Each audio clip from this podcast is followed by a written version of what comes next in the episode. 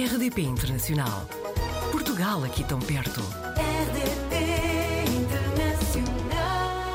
Hoje apanhámos na rede o Miguel Herdade, que estudou em Barcelona e está em Londres há quatro anos. Trabalha para o Ambition Institute, é governador de uma escola primária em Londres e também diretor da Orquestra Sem Fronteiras.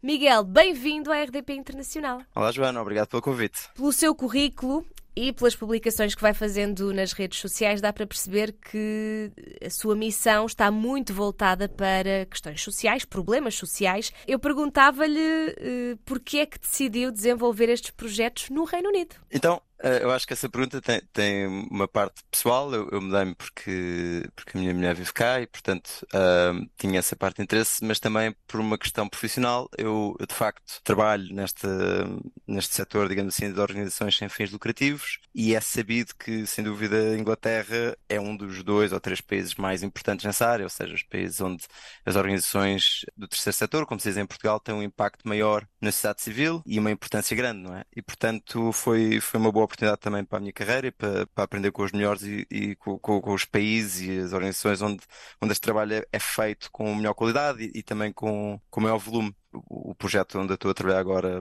que é especializado em crianças de contextos favorecidos, trabalha com cerca de 3 milhões de crianças, portanto, que é mais ou menos o número de crianças, aliás, é mais do que o número de crianças que existem em Portugal, bastante mais, e portanto, essa, essa capacidade de termos uma escala grande é, é de facto muito interessante e a complexidade de projetos que, que podemos ter eh, tem, tem interesse para a minha carreira e para, para aquilo que eu acredito que é o papel das organizações e, e- e do meu trabalho na sociedade. Os professores são desvalorizados na nossa sociedade? Hum, eu diria que eh, em Portugal os professores têm uma história recente eh, muito injusta e, portanto, de certa forma podemos dizer que sim. E essa história recente vai desde já de alguns anos e, e, de facto não é fácil ser professor em Portugal. Mas eu acho que a grande prova de que de facto, eh, por exemplo, Portugal não, não, não é bom valorizar os seus professores foi o que se passou durante o fecho das escolas e durante a pandemia, não é? Porque todos, todos os, o- o- os heróis da linha da frente eram os médicos, enfermeiros e, e que são, como é obviamente, e, e os políticos e essas coisas todas, mas falou-se muito pouco dos professores tiveram que lidar talvez com uma das situações mais difíceis da, da sociedade, que eram as crianças e sobretudo aquelas crianças que estariam em posição mais vulnerável, não é?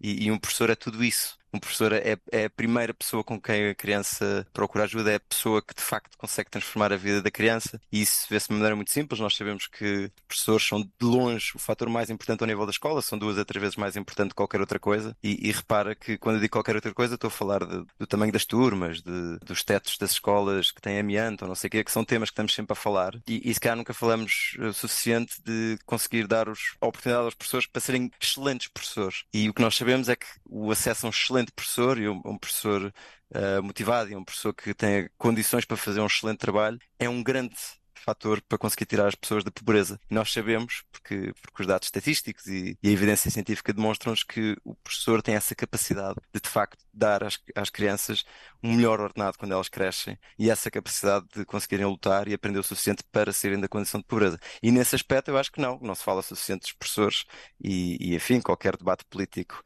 em eleições recentes vês que, enfim, em geral a educação não é um tema e os professores então, muito menos, e quando são, são sempre com esse spin pesado e negativo que eu, que eu penso que é, que é injusto e, e, acima de tudo não, não, não, não ajuda a, tornarmos a escola um sítio melhor, que, é- que é o objetivo, não é? Sente muita diferença nesse, nesse papel e na forma como os professores são vistos no Reino Unido em relação a Portugal?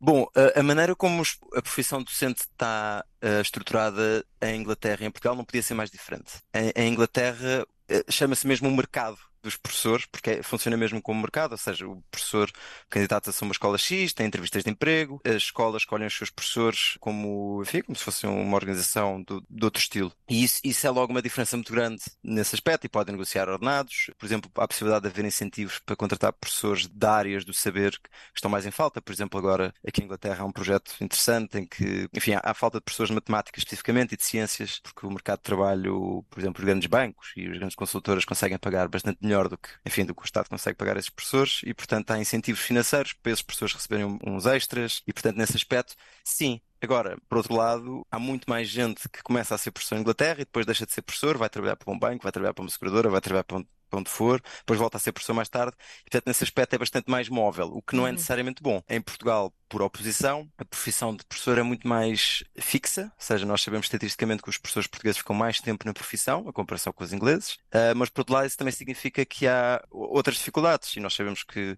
que em Portugal, por exemplo, há um problema muito grave de falta de professores e que precisamente por esse mercado de trabalho ser tão, enfim, fixo, é um pouco flexível, é, é difícil agora comatarmos essa dificuldade no curto prazo. E isso é um problema grande, porque uma escola sem professores é, não é uma escola que funcione, não é? E, e, neste momento em Portugal temos esse grande desafio de este ano estarem previstos 100 mil alunos uh, com falta pelo menos uma disciplina por não ter professor, e para o ano que vem 200 mil e, e por aí fora. E, portanto, há um problema grande e, e, e, é um problema que, por causa deste mercado de trabalho ser bastante fixo, é, é difícil de, enfim, de, de, responder ao que se passa. E, e repara, eh, é preciso reparar numa coisa que é Portugal, salvo erro, é o único país da Europa onde de facto existe, é o único país que eu conheço, ou que, cujo sistema de contratação de professores eu tenho conhecido, em que de facto existe esta pauta graduada centralizada onde os professores são atribuídos às escolas, em vez de se candidatarem e, enfim, de haver este, este processo de, de, de, entrevistas e de perceber se o professor se, se enquadra, por exemplo, na equipa ou se uhum. enquadra uh, na, naquela circunstância enfim, um professor do Algarve se enquadra bem no Minho, ou vice-versa, e, e, e, que condições é que tem para fazer, por exemplo, essa mudança de faro para, para, para, para o Minho, etc.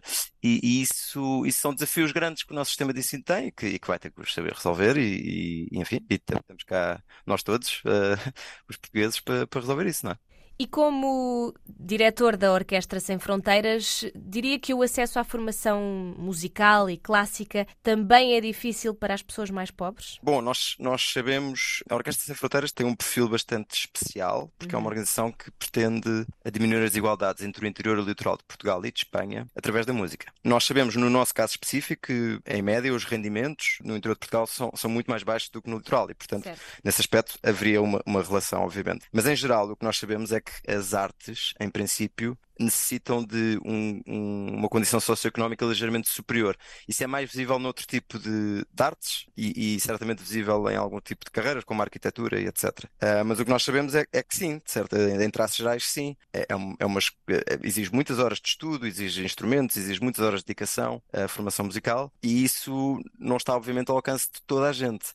E, acima de tudo, infelizmente, na minha opinião, em Portugal, o que não está ao alcance de toda a gente é conseguir fazer uma carreira na música várias razões, não, não, não há propriamente, digamos, grandes hábitos de consumo cultural, embora eu espero que isso mude com o trabalho com, com a nossa organização e outras organizações, e, e, de facto nós não temos, eu diria, em geral, o hábito de ir ver música clássica, ou, ou, ou enfim, música em geral, a não ser talvez os grandes festivais de verão que de facto tem um, um, sucesso grande, mas há essa dificuldade, eu diria, de, de, de, dar horizontes a jovens músicos que querem ser excelentes músicos e, e, e, claro que Portugal tem excelentes músicos, eles existem, temos do melhor que já se fez no mundo, mas sim, eu diria que há essa barreira a nível da desigualdade, isso ficou bem, bem visível em, em alguns, alguns estudos que se têm feito, uh, designadamente da Fundação Gulbenkian e, e outros atores. Eu, eu diria que, que haverá uma correlação grande entre, ou forte, digamos, entre, entre, entre o nosso rendimento e a nossa capacidade de seguir uma carreira na música. Mas acima de tudo o que há é essa, é, ou na minha opinião, essa questão de eu sou um jovem músico, eu gostava de fazer disto a minha carreira, mas eu tenho poucas possibilidades ou poucos horizontes para o fazer. E isso, isso é, um, enfim, é, um, é uma coisa que, que, estamos cá para, outra vez, estamos cá para, para, tentar resolver isso o máximo conseguirmos, porque não há dúvida que a música, eh, a arte em geral, mas a música é, é uma das coisas mais importantes das nossas sociedades ocidentais, não é? Miguel, eu acho que tem tanta coisa para nos contar que vamos ter que dividir este episódio em dois. Amanhã fica combinado, voltamos a falar aqui na RDP Internacional. Portugal ao alcance de um clique. rdp.internacional.rtp.pt RDP Internacional. Portugal aqui tão perto.